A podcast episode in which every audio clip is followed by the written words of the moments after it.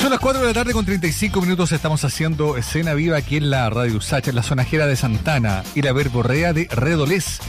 Es el nombre de este encuentro de poesía y sonido, así tal cual se anticipa, que este miércoles 25 de mayo va a debutar en la sala La Comedia del Teatro Ictus y que, claro, reúne la, poesía de Mauricio Redolés con los sonidos inarticulados y confusos de Lucas Santana, una amistad que se, se, se, empezó a consolidar ahí en la cárcel de Valparaíso cuando ambos tenían 20 años y que bueno, con el tiempo también ha ido derivando en estas colaboraciones artísticas. Queremos hablar de todo aquello con Mauricio Redolés, además de los 35 años que han pasado ya del Bello Barrio, de que lo conocimos como una grabación que sería clave para entender el universo de Redolés.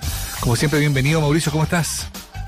Hola Mauricio, eh, muy bien, muchas gracias, que estamos presentes. Muy bien, presente como siempre. Qué linda la historia de amistad con Lucas y cómo ha también derivado esto en, en, esta en esta aventura artística, ¿no? Cuéntanos un poco precisamente cómo parte el vínculo con él allá en la cárcel de Valparaíso en esa época tan tan oscura. Claro, eh, yo me encontraba preso, llevaba más de un año preso yo. ¿Ya? O estaba por cumplir un año, porque yo caí en diciembre del 73 y en noviembre del 74 aparece Santana en la cárcel. ¿Ya? Y yo llevaba 11 meses preso. Y me llamó la atención porque era un personaje, un cronopio a, a todo dar como estos objetos húmedos, erizados de Cortázar. Uh -huh. Era un, un, un, joven de baja estatura, moreno, con un gorro de miles de colores, lentes redondos a los John Lennon. Era un hippie en un mundo de presos políticos que como que no calzaba mucho. Claro. Militante del MIS, yo era militante de la J, nos hicimos con pinches poéticos porque él andaba con un libro de Bob Dylan que había aparecido hacía poco, Tarántula. Tarántula, claro. Qué buena. Claro, yo se lo, se lo pedí, lo compartimos, tratamos de iniciar un test literario. A mí me cayó la mano del, de los compañeros de la dirección de la J.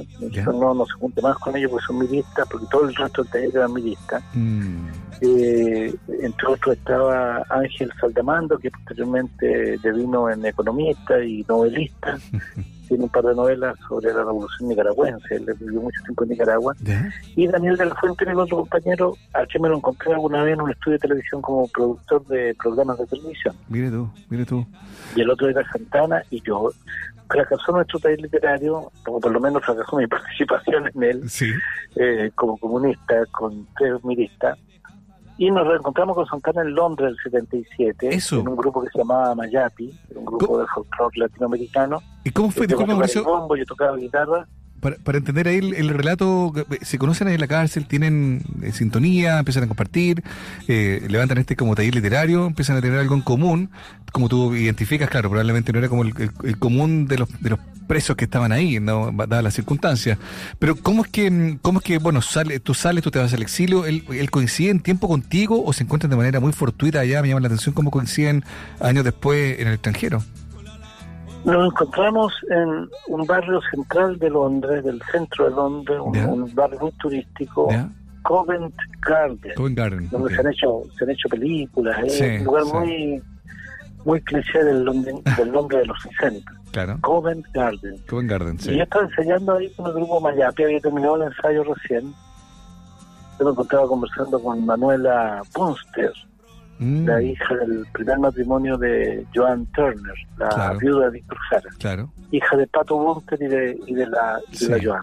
Y criada por Víctor Jara. Víctor. Jara, Víctor Jara se quedó con la Joan como pareja cuando la Manuela era una guaguita. Sí. Entonces, eh, estaba ahí la Manuela y de repente aparece este chico de nuevo. Yo le digo, oh, mira, él es un amigo mío de la cárcel. Qué un grande bueno. abrazo. Qué bueno. Eh, pero Nayapi. Y con el tiempo, yo empecé a, a, a mostrar mis canciones, que no se ha mostrado nada. Y yo más bien era un militante de- del cover de la Violeta Parra, Mm, de mm. Víctor Jara, de Patricio Manz, eran los temas que tocábamos para llamar a la solidaridad, entretener a la al, al malevaje de izquierda y tocando, eh, no sé, ni silla ni limonada, Sí. volver a los 17, eran Sí. nuestros temas. La carta, Sí. que dirá el Santo Padre, Claro. temas de la Revolución Mexicana, era nuestro repertorio. Y de repente yo empecé a mostrar mis canciones y la gente me dijo, oye, todas tus canciones. Y yo formé mi primer grupo con nuevamente Lucas Santana, Germán Santana, le dije, oye, acompáñame, ¿por qué no me acompañáis con, con alguna percusión? y un inglés que alguien, un chileno, había rescatado de una estación de metro donde daba, donde tocaba música clásica en la calle, digamos. ¿Ya? Bob Sager. Con ellos, con Bob Sager y con eh, Germán Lucas Santana, formé el primer grupo que se llamó La Proyectora y que tocaba tres o cuatro canciones mías y que era, era, era parte del repertorio que tenía yo. Tocamos en el Royal Festival Hall, que es un lugar topísimo de, de, Londres, de Inglaterra y de Europa. Tuvimos la, suerte de tocar ahí gracias a un festival Víctor Jara. Y tocamos también en lugares ya más bien de la periferia cultural, lo que ellos llaman el Fringe Theater, Teatro Chasquilla. Claro. Eh, en el Tricycle Theater tocamos una vez, lo que fue muy bonito para mí tocar ahí, donde había visto yo obras de Bertolt Brecht, qué sé yo y tocamos en una iglesia, me acuerdo también, donde tocó Santiago Nuevo Extremo, que andaba en gira. Y, y seguramente tocamos en algún salón del PC británico. De ahí yo ya me vine a Chile y nos reencontramos años después acá en Chile. Eso, ese tercer momento de reencuentro con Germán, ¿cuándo sucede ya de vuelta acá en Santiago? ¿Qué fue de él? ¿A qué se dedicó él además? Como porque la música aparentemente era como un como una comilla accidente en su vida, digamos, no tenía otro interés Germán, ¿no? Claro, mira, Germán había partido muy chico tocando percusión, incluso participó en el disco El Volantín de los Jaivas. Ah, mira tú, qué buen dato ese. Cuando tenía como 15 años, Santana, se metió ahí eh, con, con, su, con su instrumento y, grabó alguna parte del Volantín. ¿Ya? En Londres grabó participó con, con gente bastante conocida, el le molesta que yo cuente esto porque... Ah, por ejemplo, ¿con quién? Claro, son cuestiones eh, eh, absolutamente tangenciales, no es que fuera integrante de esos grupos. ¿Ya? Pero tocó con Jules Holland, por ejemplo. ah, mira tú. tocó con Jules Holland y tocó con otra gente. Y, y, se dedicó todo el tiempo a tocar en, lo que se llama el free jazz, donde la improvisación es lo más importante y la locura. Claro. tuvo 30 años entre el 77 y el 2007 tocando. Y el 2007 se vino a Chile. Antes, el 99 no había venido de visita acá, el 91, perdona, el 91 había venido de visita acá. Vino a verme a mi casa, conversando. Yo le dije, oye, algún día tenemos que hacer un recital que se llame La Sonajera de Santana y la Verborrea de Rodríguez. Y eso fue el 91, imagínate. Estamos en el 22. O sea, nos demoramos 29 años de el paso. Se tomó su tiempo. Oye, que es lo de Lucas, sé que estoy ahora mirando Mauricio Redolé, estamos hablando con Mauricio Redolé precisamente de esta vieja amistad, este viejo vínculo también eh, musical, ¿no? Con Lucas Santana, Germán Santana, que es un percusionista chileno, un hombre oriundo de Viña del Mar, que ha dedicado su, su vida, digamos, a, la improvisación, ¿no? A la, experimentación, a la, investigación sónica, tanto en Chile como en Europa. Fundó en Inglaterra un conjunto, que buen nombre, que se llama Quilombo Espontáneo, Mauricio, eh, que es la primera y única agrupación musical latinoamericana de libre improvisación y experimentación que por 20 años participó en diferentes eventos, festivales y giras por Europa, que, se, la, se, la, debían entonces, así como, como se ve este, este encuentro de ahora por todo el tiempo que venían como cocinando esta este vínculo, esta sociedad, ¿no? Sí, y con Quilombo Santana justamente vino uno de los integrantes de Quilombo y los otros dos vivían acá en Chile, Santana y Campuzano. Y hicimos una improvisación en la sala máster, esto fue hace como 5 o 6 años atrás.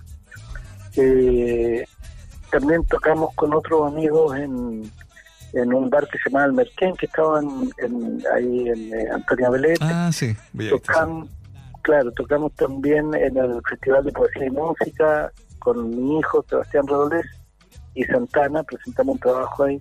La verdad es que hemos hecho algunos aprontes, pero ahora nos vamos en serio. Vamos a hacer este Sonajera de Santana y la Borrera Rodolés este miércoles, claro. el 25 de... En la sala de la comedia del Teatro Ictu. Claro. ¿Ah? en la sala de la comedia del Teatro Ictus, ¿cierto? Oye, el Teatro Ictus, 349. Tal cual. A las 20 horas estaremos el miércoles 25 de mayo y el miércoles primero de junio. Estupendo. Estamos hablando con Mauricio Redolés. Oye, ¿y qué pasa para ti en términos de, este vínculo? ¿Cómo ¿Cómo te enfrentas a la improvisación? ¿Cómo, cómo, ¿Cómo abordas un concierto donde no existe una estructura con la que a lo mejor eh, históricamente tú has podido desplegar lo tuyo? ¿no? ¿Qué, te, qué, es, qué desafío artístico te propone esto de estar involucrado en algo que, que es distinto, digamos, no? Sí, mira, eh, eh, es súper eh, balsámico porque no está el nervio de, que irá a salir bien lo que ensayamos, ¿no? Porque nunca ensayamos. Entonces, sencillamente es una improvisación. Obvio. En que yo, en parte, leo poemas míos, ¿Ya? acompañado de la percusión de Santana, y en parte improviso monólogos poéticos basados sobre estructuras muy simples. que son los gritos en la calle, por ejemplo, hoy día, mm. justamente hoy día, mi hija Florencia, que tiene 16 años, estuvo en una protesta, ella es alumna del Liceo 1, estuvo en una protesta frente a la Municipalidad de Santiago, que lo diría, frente a la alcaldesa de Claro. Y los pacos le tiraron gas pimienta a una compañera de ella en los ojos. Mm. Y a otra se la llevaron presa está presa ahora en una comisaría, una de las niñas del liceo de, tercero medio. Y mi hija me estaba contando hoy día todas estas peripecias que había tenido a mediodía. Yo dije, bueno, ¿y qué gritaban? Y ahí me enseñó dos gritos. Y esos gritos yo los quiero unir a otros gritos porque tengo una sección de gritos de la calle, en donde, no sé, hay algunos bastante groseros que me da vergüenza decirlo aquí en la radio. Pero algunos, de los que hayas conocido hoy día que, pueden llegar a convertirse en, en parte del, del, relato de la noche, ¿nos podría adelantar al menos uno de los que conociste hoy día? Eh, la verdad es que los tengo que anotar, yo no, no, no pero el típico de que vamos, compañera, la, la, la educación chilena no se vende, se defiende y más para el hijo del obrero, menos para el hijo del burgués. Son gritos mm. clasistas de, la, mm. de, la, de la nueva muchachada que se une a la lucha por una educación para los sectores más eh, desprovistos de dinero. Claro, claro. Eh, lo que no significa establecer a que dijo Isaguirre alguna vez tan huevón Isaguirre Nicolás sí. diciéndole vamos a poner patines a los que andan a pata pelada, no sé qué huevada dijo. Sí, tal cual, que hay que ponerle patines a la economía. Darle bandeja a la derecha él un, un, un, argumento para que atacaran la educación de una educación más justa para todos, burgueses, proletarios, para todo el mundo. Si la mm. educación debiera ser para todos, no se, no se trata de que ahora los proletarios van a tener educación y los burgueses van a ir a las cloacas, no se trata de eso, nadie ha pensado eso, pero se tratado así añosamente por la derecha, tampoco de ella. Bueno, entonces, eh, no, pero hay otros gritos, quisiera ver a Jarpa colgado de un farol y a Pablito Rodríguez con la huevas al sol. Viva la U, viva la U, viva la universidad, muera paz, muera paz, muera paz y libertad. Y al que no le gusta se va la chucha, se va la chucha, y al que no le gusta se va la chucha que lo parió. Unidad, unidad, unidad, unidad. El marxismo-leninismo es la piedra angular. Eso grito era medio sectario. Oye, pero... Oye, pero... Era medio violento. Era medio violento. Oye, pero hay, hay algo que tú dices, claro, son, son gritos que tienen como una impronta eh, eh, muy histórica también, ¿no? Y, ahí pienso y, conecto también con otra parte de la conversación que tenemos hoy día contigo, Mauricio Redolé, que son los 35 años del Bello Barrio, ¿no? esa tremenda grabación. Y aquí nadie discrimina a los negros porque todos somos negros, aquí nadie discrimina a los obreros porque todos somos obreros, aquí nadie discrimina a las mujeres porque todos somos mujeres, aquí nadie discrimina a los chicanos porque todos somos chicanos, aquí nadie discrimina a los comunistas porque todos somos comunistas, aquí nadie discrimina a los chilenos porque todos somos chilenos. Es bien notable la vigencia de este texto, Mauricio. ¿Te, pasa que te, encuentras a ti mismo eh, sintiendo como lo, urgente que todavía sigue siendo esa, ese texto en el Chile de hoy? Sí, yo creo que ese, ese, ese texto va a ser permanente mientras eh, nosotros como sociedad sigamos siendo una sociedad tan egoísta. Eh, mm. Ese es el problema, tan discriminadora. Es decir, el Bello Barrio va a ser una antiguaya y una pieza de museo mm. cuando no haya discriminación para nadie. Claro. Eh, y bajo ningún bajo ningún aspecto, porque muchas veces se piensa, bueno, en tal sociedad no va a haber discriminación, y tú descubres que en tal o cual sociedad también hay discriminación. Entonces, de lo que se trata es buscar una sociedad en que eh, dejemos de lado la, los criterios de superioridad de género o de clase o de, o de, etnia mm. y pensemos en sociedades más justas, en sociedades más igualitarias. Mm. Allí el barrio ya no va a tener sentido. Eh, haciendo un parangón con Shakespeare. Mira que alto llegué. Me, Por favor. Pero eh, me acuerdo una vez a Patricio Contreras le dijeron, ¿por qué Shakespeare es actual? Preguntaron en una entrevista en la televisión. Patricio Contreras, gran actor chileno, Patricio Contreras dijo, Shakespeare siempre va a ser actual mientras el ser humano sea tan pequeño. Y en realidad, si tú ves las obras de Shakespeare, eh, todo tiene que ver con dramas humanos que permanecen. Mm. La guerra entre las familias que impiden el casamiento eh, de, un, de un Montesco con un Capuleto, por ejemplo. Eso se sigue dando. Eh, es permanente.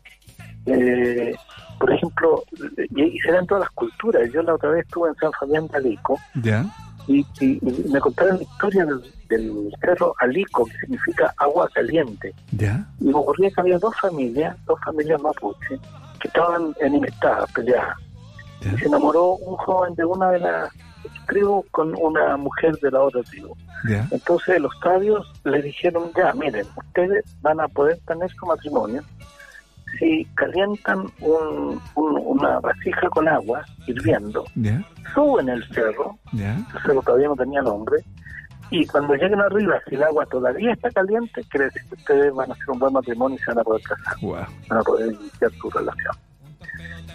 Cerro se llama Alico, Ali que es caliente y Co que es agua.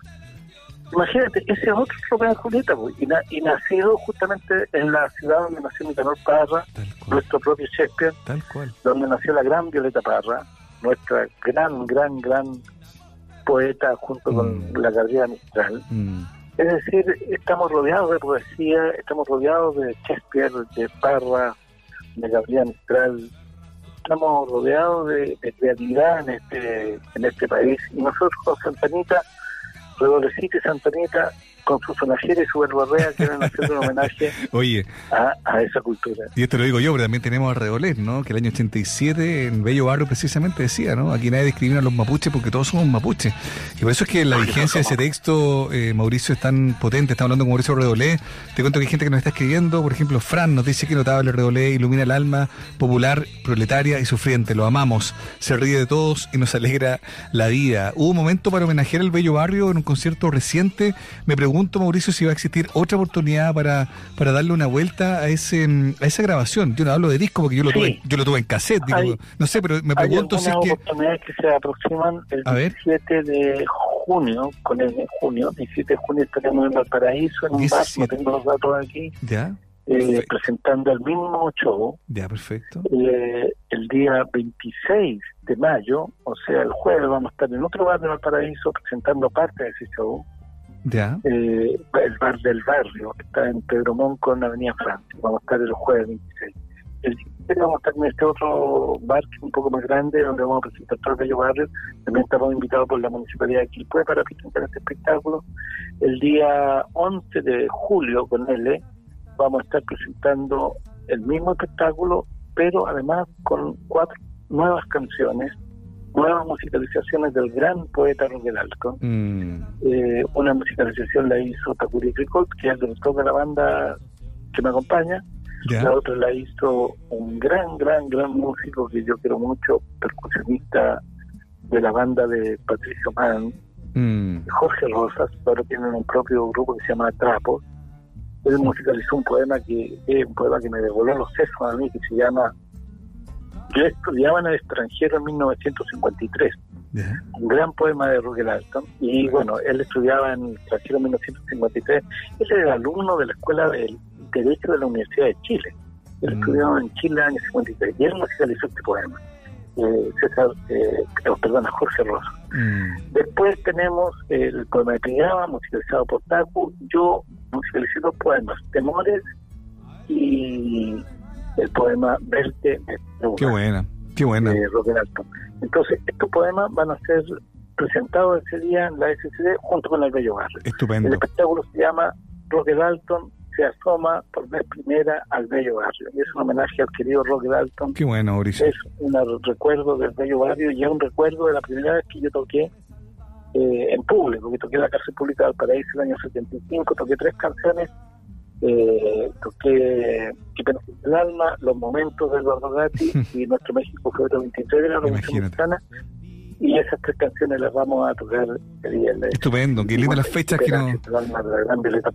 Claro, qué linda las fechas que, no, que nos estás comentando, Mauricio. Estamos hablando con Mauricio Redolé, el tiempo apremia, pero no puedo dejar de preguntarte, eh, Mauricio, por, por esto, ya para ir cerrando la conversación y vamos a escuchar algún tema de Bello Barrio, vamos a recordar también la fecha que está prevista ahí con, con tu amigo en Germán, ¿no? Pero no te puedo dejar de preguntar sobre este, este, este esta decisión del ministro en visita Max Cancino de someter a proceso a seis ex agentes de la inteligencia de la Armada que, que, bueno, fueron autores de los delitos de secuestro calificado y aplicaciones de tormentos en contra tuya, pues Mauricio, en esto el año 73, diciembre, en el contexto de la dictadura y de, lo que te tocó vivir allá en Valparaíso.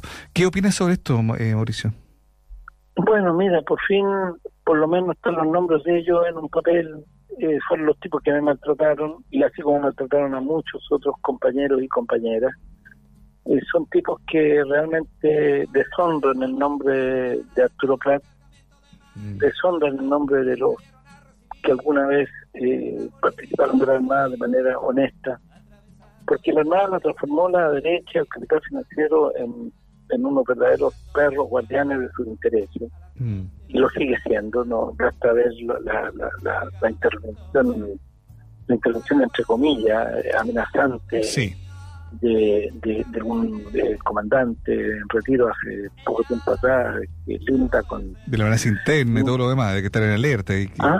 eso de la amenaza interna y estar y que hay que estar en alerta y todo lo demás no Claro, es, eso eh, es, una, es una forma de, amenazar eh, crudamente con la violencia, o sea, esto se repite, entonces hay que estar muy atento, por lo tanto viene muy bien esa condena y, y el oprobio de, en que han sometido las instituciones armadas en Chile eh, estos eh, factores que están en puestos de mando hay que terminar con ellos de No, no, no puede continuar siendo esto así. Hay que terminar con, con el director general de Carabineros que hace que una compañera de mi hija, una niña de 16 años, le pimienta en la cara. Pero Mauricio, ¿te, te pasaste con el, con el caso particular de este proceso de estas personas? ¿Te, te queda sensación de justicia o es mucho decir? Mira, eh, este, te respondería con dos frases eh, ya hechas. Una vez se hizo justicia en la medida de lo posible, citando a Pato Delwen. Pareció Delwen, claro. Y, y claro, y... O peor en nada, no sé. Y, y, peor en nada este pueblecito, este pueblecito que está en, la zona del Maule, peor en nada. Peor en nada, claro. Eh, eh, claro, pero yo, la verdad es que me preocupa mucho la posible sedición de, de, la, de la Fuerza mm. Armada, yo creo que tiene que haber eh, mucha más firmeza de parte de del gobierno de Gabriel Boric para castigar esto, mm. para llevarlos a terreno. Bueno, para hacer lo posible para que esta cosa tome su cauce normal. Eh, refundar eh, otra policía uniformada, que dinero ya está demasiado manchado eh, y no permitir los atropellos de los derechos humanos de los estudiantes que están protestando, si era, era todo lo que hacían ellos. Los niños del liceo 1 están protestando por, por el abandono que está la educación pública eh, bajo bajo la égida de Rodrigo Rocco, que está, mm. no ese señor de la salita y de la comunidad posible, un error tenerlo ahí con, con, con tan mal eh, situación de la educación pública. Claro. Y Rocco tiene una cara de roca, tiene una cara de piedra enorme. Yo creo que tiene que salir de Te entiendo. Bueno, Mauricio, la verdad es que siempre como hay tantos temas, eh, un agrado hablar contigo, la verdad, y te felicitamos por, por estas fechas que vienen, por estos proyectos. Vamos a tener otra oportunidad para poder conversar. ¿no? Recordemos entonces que este miércoles 25 de mayo, en la sala de la comedia del Teatro Ictus, a las 8 de la noche, se reúne la poesía de Mauricio Reolés con su viejo amigo Lucas Santana, un improvisador un hombre que también hay en una lógica de, proceso creativo, de experimentación, van a montar algo que no habían montado nunca, así que está, eh, es imperdible, ¿no? Claramente lo que va a pasar ahí.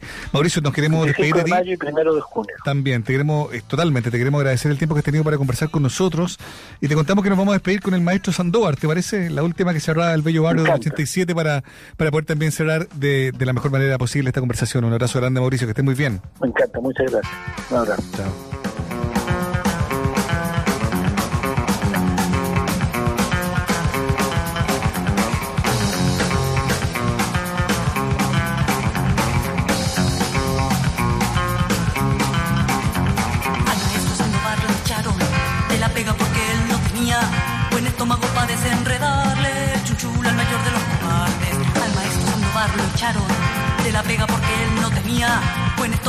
Desenredarle el chuchula mayor de los cobardes. Es más aún, se dice y se comenta que el maestro Sandoval era el buzón de unos viejos recontrapendencieros, de unos viejos que eran guerrilleros. Maestro Sandoval, cuidado. Maestro Sandoval, los pagos. Maestro Sandoval, los amo. Maestro Sandoval. El maestro Sandoval cayó en el trago, se compró una pistola, dijo que hago fue a la salida de la pega a buscar a Peñalosa que un sapo. Lo encontró, le dijo, sale del taller. Te encontraste con tu horma culiadito. Sé que sapiaste a medio mundo y tu conciencia está más sucia que calzón de guagua sin paciencia.